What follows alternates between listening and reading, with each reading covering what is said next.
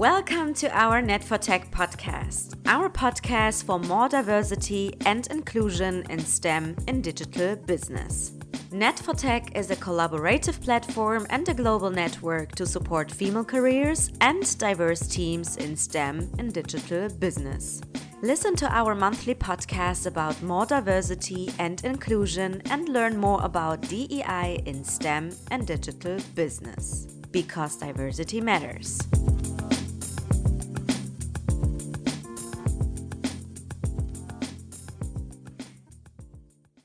Okay, so welcome to our Net for Tech podcast, our podcast for more diversity and inclusion in STEM and digital business. Today, uh, my dear friend and uh, ambassador colleague Paula Steimle is uh, in our podcast as a guest.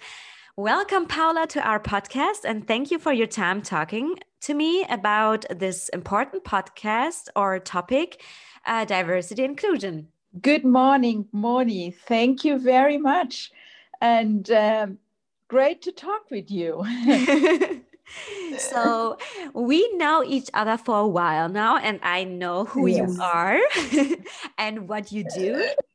So, uh, could you be so nice to tell our listeners who are you? What's your culture background, your academic background?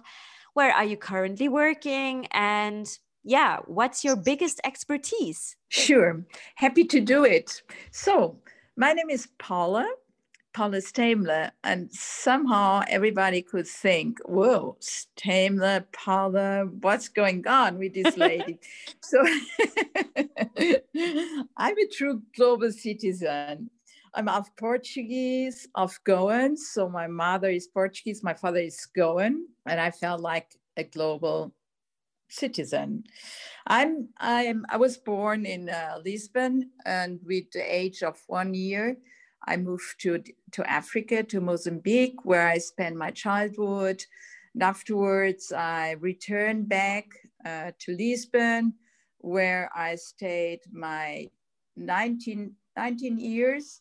And afterwards, I moved to Germany. So, off and half, I'm feeling like, you know, for my heritage, of Portuguese, of Goan, but also like of German too, as I live for such a long time now here in Germany.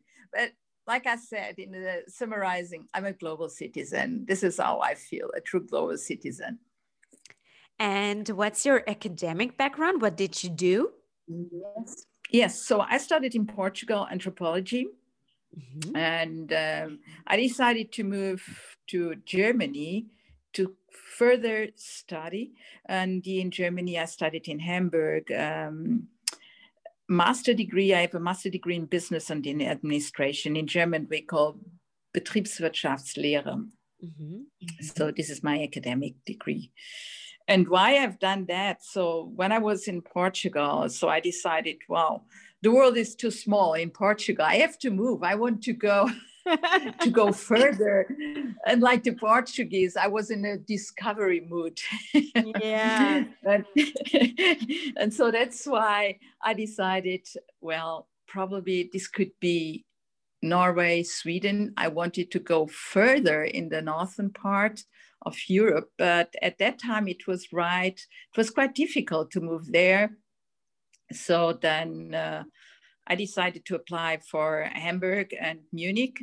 And in Hamburg, I got already, I became my uh, place to study, to start with my studies. So, and there you, here we are. I was uh, living uh, 14 years plus in Hamburg and uh, studying there, working there, and then I moved to Munich, where I continued to work here. So, from my um, expertise and what I was doing. So I was, uh, after the studies here in Germany, in Hamburg, I started uh, to work for publicity agencies mm-hmm. for direct mm-hmm. marketing. I was uh, two years, then I moved to the to another industry. And then um, a friend of mine asked me, Paula, why are you continue to work in in uh, marketing, direct marketing. I think it would be good if you could if you would move to sales." And was like, "What sales?" And he said, "Yes, why not IT?" And you know, at the beginning of the '90s, it was uh, 88, 89. So it was like IT.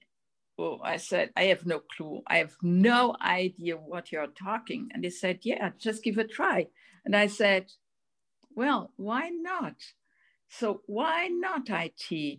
And so that's why I'm since more than 20 years in the IT industry, software industry, and with main focus automotive. I think, or I got to know you as a very conscious, very uh, smart, intelligent, and yeah, very open-minded woman. And I told you, you. I already told you that uh, personally, but I just wanted to mention it now, also in the podcast, because we just need more women like you who are so open and so willing to do new things. So I really, I, I have a big admiration for that and i really love that thank you. that you thank like, you Moni.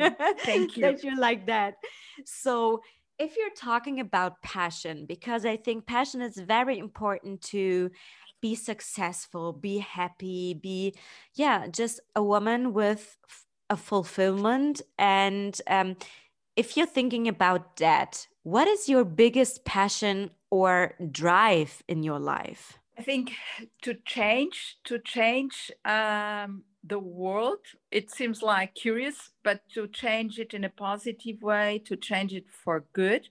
I know nothing is impossible, but at least in the world where I live with my friends, with my colleagues, in the work, to try something for good.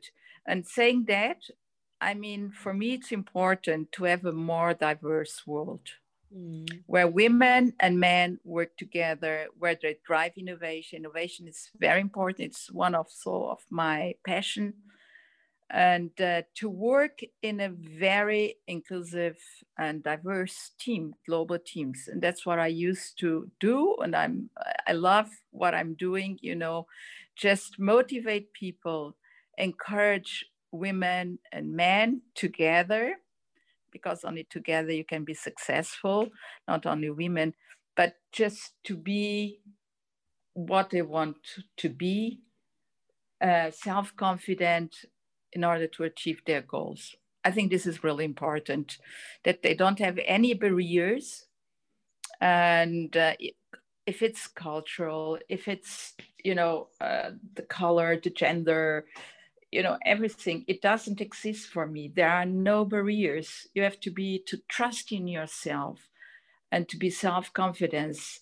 And many people are saying the sky is the limit. For me there is no limit. Even the sky is no limit. You have to go your own that. journey. You have to go your own journey. And um, last week i heard you know i look sometimes i love codes you know because you know with these codes i i can motivate people. I i can motivate myself. And it, one of the codes was you have to create your own your own wave before you ride a wave. Wow and this is just create your own wave. Wow i really love rather that. than ride the wave. And I think this is so important. Go your own journey, move forward. Don't be afraid. You will face obstacles, hurdles, but you know, like I was saying, out of the comfort zone. Don't get stopped from, uh, you know, from um, obstacles that sometimes they are there they are there but try to transform them in good. And good is give them to other people. Embrace what you have in yourself as positive. If it's skills if it's sentiments if it's you know whatever it is, it is and give it to other people in a good way with respectful and collaborative I really, really love that. And I really love that that you also mentioned that uh, for a more diverse world, we need both genders. uh, or all yes. genders. There are also more genders if we're thinking about genders, but I really think that's a big or important point because diversity and inclusion is not about only women empowerment. It's more than that, yeah. I think. And mm-hmm. I think uh, that's always. Uh, as I'm uh, mentioned or as I'm used to it from you, uh, very wise words. so, um, if we are now thinking, or when how I see you as a successful independent woman, you are working in an IT driven company and in a still male driven branch like automotive, as you mentioned before. Um, you said you're starting you, starting your career, career in this particular field was just like to say yeah, let's start. I, I don't have nothing to lose, so why not? But are there any lessons you have learned from um, your experience maybe you made in this particular field, in this male driven branch like That's sure. Yes.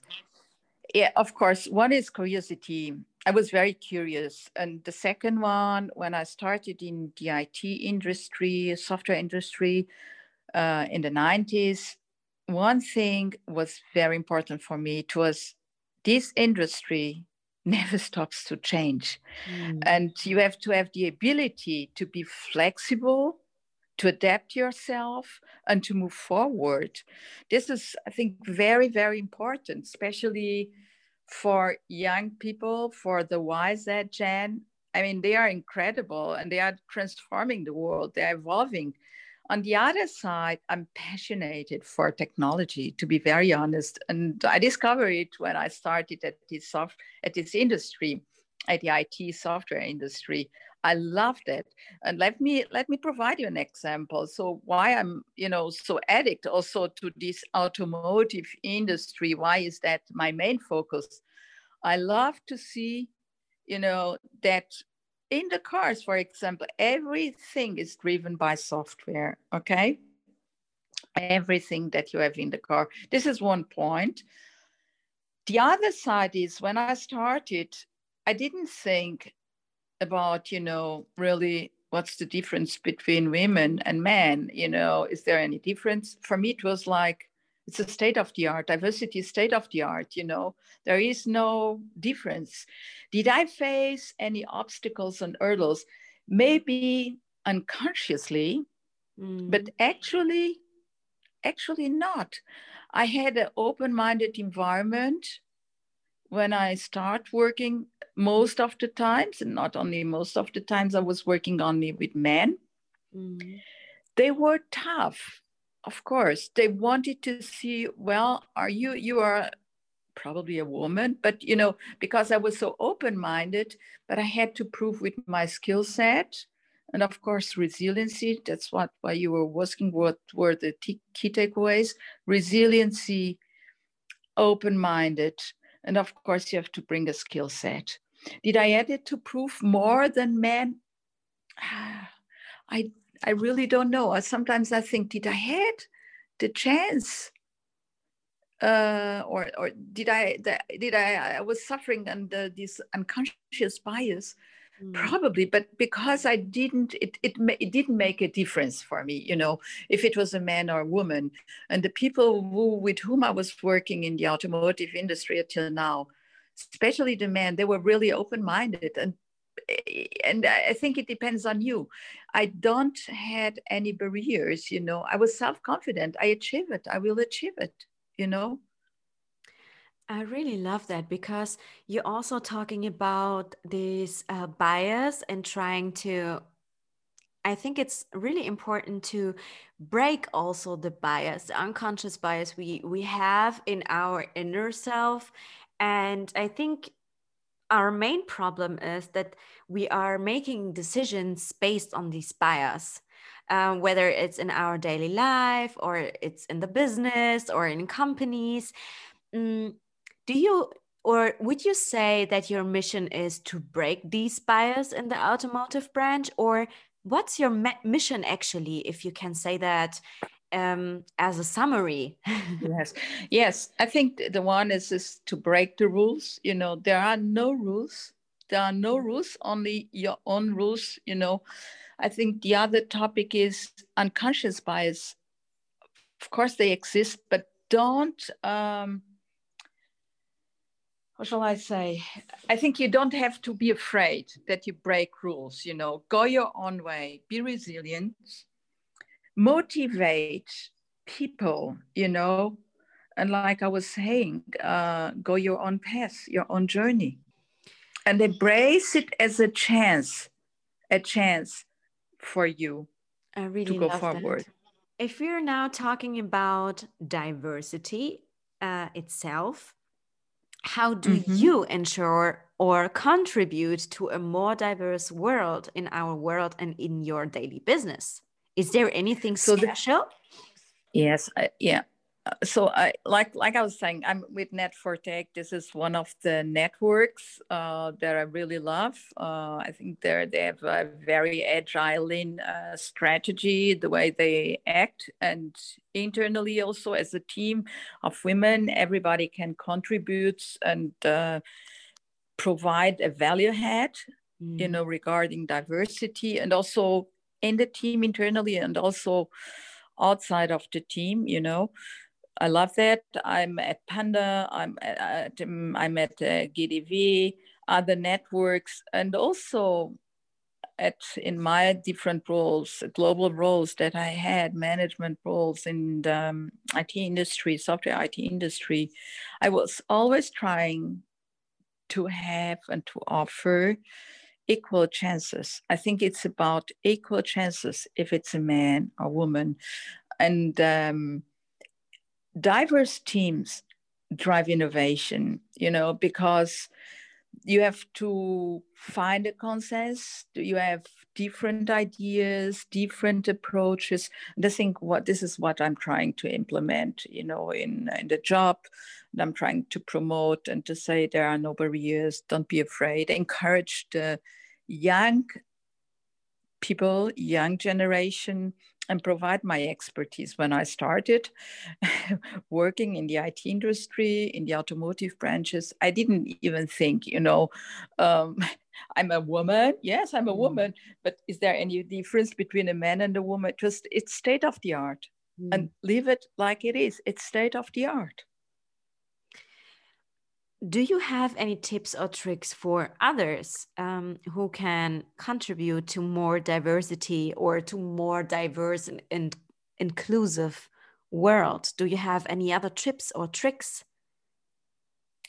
Yes, I would say speak up. Mm. Be yourself.